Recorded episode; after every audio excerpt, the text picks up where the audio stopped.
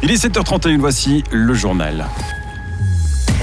Lutte contre le hooliganisme. La Suisse renonce au bien nominatif, en tout cas pour l'instant, mais il pourrait être imposé en dernier recours si la situation ne s'améliore pas. Le Parlement devra s'atteler à un gros travail de consensus ce jeudi pour le projet valaisan de loi sur le climat. Une pluie d'amendements monte les clivages, y compris sur les points essentiels.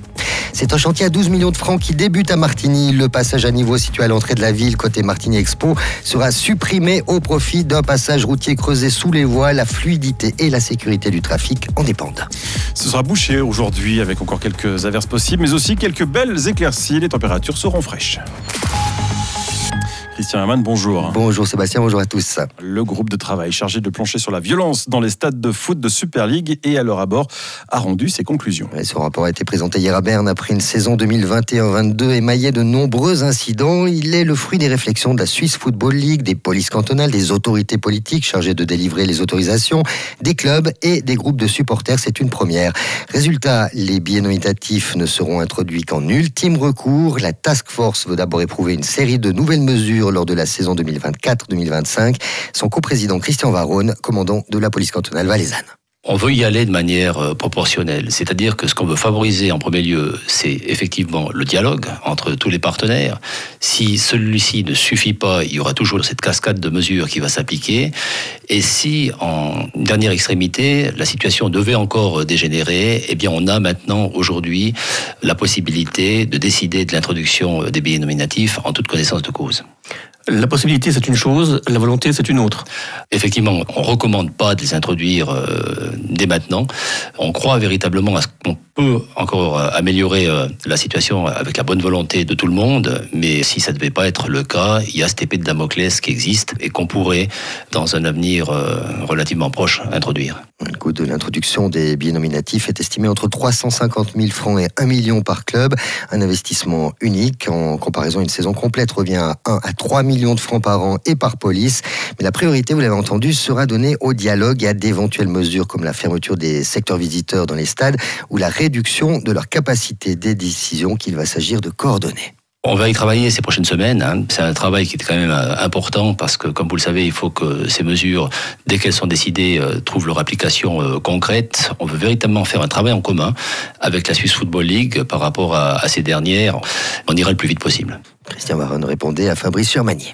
Pour boucler la loi cantonale sur le climat, le Parlement va devoir s'accrocher. Le vote du plénum hier a marqué les camps par 77 voix contre 55. Le Grand Conseil a finalement décidé d'entrer en matière sur ce projet. Un vote euh, très loin du soutien à 12 contre 1 enregistré en commission. La majorité des libéraux radicaux, tous les Noirs du Haut et des UDC de part et d'autre de la RESPI voulaient retourner le document à l'envoyeur, soit au Conseil d'État, et pour cause. Jusque sur les fondamentaux, les désaccords étaient complets sur les moyens, les objectifs aussi la conduite de ce projet. Écoutez le chef du groupe UDC, Grégory Lejean. La gouvernance aujourd'hui telle que proposée avec la FTDM, respectivement aussi en parallèle ces 38 EPT créés au sein de l'administration cantonale, eh bien nous laisse perplexes. Hein. Nous pensons qu'il n'y a pas le d'alourdir la bureaucratie, de renforcer plus qu'il n'en faut l'administration cantonale. Les procédures nous paraissent déjà aujourd'hui suffisamment fastidieuses et longues, et pardon. Et ce qu'il est nécessaire, c'est de faciliter les projets de rénovation des bâtiments en allégeant les procédures administratives. C'est d'avoir des objectifs réalistes de décarbonisation et se concentrer sur des mesures à notre niveau en Valais, cours d'eau latéraux, forêts, les circuits courts de proximité dans l'adjudication des marchés publics par exemple, et finalement l'assainissement des bâtiments.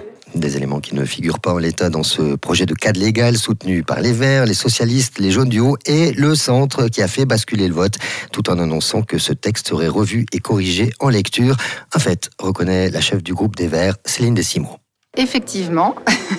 Je pense que c'est le centre qui va faire la loi, au sens propre et au sens figuré finalement, puisque ben, on a pu l'entendre entre les différentes positions. Euh, il va probablement falloir qu'on avale quelques couleuvres, mais il est important que cette loi cadre passe avec des objectifs et avec une vision quand même assez claire et donner les moyens surtout de réaliser cette vision. Une vision qui devra s'accommoder de rien moins que 195 amendements. Le jeu parlementaire reconnaît le Conseil d'État Roberto Schmitt qui ne perd pas de vue que l'essentiel est sauf. Chacun défend maintenant ses idéologies, c'est clair. Pour certains, ça va passer loin, pour certains, ça va trop vite, trop loin. Et d'autres, peut-être, ils vont, sont des mesures concrètes qu'on pourra améliorer le texte légal. Important à la fin, c'est qu'on a une base légale pour agir et aussi un financement pour aider, subventionner les privés, les entreprises et autres, et les communes pour faire quelque chose. Le Parlement se penchera jeudi en première lecture sur ce projet de loi sur le climat. Le Parlement est également entré en matière hier sur la révision de la loi sur les routes. Au menu de ce texte, la répartition du financement pour le réseau routier entre communes et cantons. Le Conseil d'État veut uniformiser pour tout type de route cantonale à l'intérieur ou hors des communes. Les députés devront décider lors de la lecture de détails s'ils soutiennent le projet du gouvernement qui propose une répartition du financement à hauteur de 70% pour le canton et 30% pour les communes, ou s'ils suivent la commission de l'équipement et des transports pour une répartition 75-25. Les aires de repos des gens du voyage devraient par ailleurs euh, être prises en charge à hauteur de 70% par le canton et le solde par les communes. À l'avenir, les élèves valaisans auront des journées joker. Le Conseil d'État a en effet répondu positivement hier à une motion acceptée par le Parlement allant dans ce sens. Le département de l'économie et de la formation accepte la proposition de mettre en place des jours jokers, écrit ce dernier dans sa réponse. Avec l'introduction de ces journées, les parents pourront choisir individuellement quatre demi-jours de congés par an et par enfant sans devoir en justifier le motif. Il ne sera pas possible toutefois de prendre des jours jokers lors des journées spéciales comme le premier et le dernier jour d'école, les journées culturelles et sportives, la course d'école ou les camps. Les pelles mécaniques sont en action à la sortie Martini Expo. Les travaux de transformation ont commencé à l'avenue des Neuville. Les travaux consistent en la réalisation d'un tronçon inférieur routier à la place du passage à niveau du train régional. En clair, le trafic motorisé passera en dessous de la voie ferrée. À première vue, ce banal, ce chantier à 12 millions de francs revêt pourtant une importance particulière pour la ville du Coup-du-Rhône. Anne-Laure Couchepin-Vouillot, présidente de Martigny qui va nous amener une meilleure sécurité. Il y a un croisement donc, entre le rail et la route, avec une route très très fréquentée. Donc on voulait euh, résoudre ce problème-là. On va améliorer aussi la mobilité douce avec un parcours dédié pour les vélos et les piétons. Et puis enfin, Synergie, qui est le distributeur local, euh, va pouvoir augmenter le volume du CAD avec une conduite beaucoup plus importante. Le chantier devrait être bouclé pour la fin de l'été 2024 et d'ici là, il faut s'attendre à des perturbations dans le secteur. On retrouve Anne-Laure Couche-Pinvouillot avec Estelle Davin.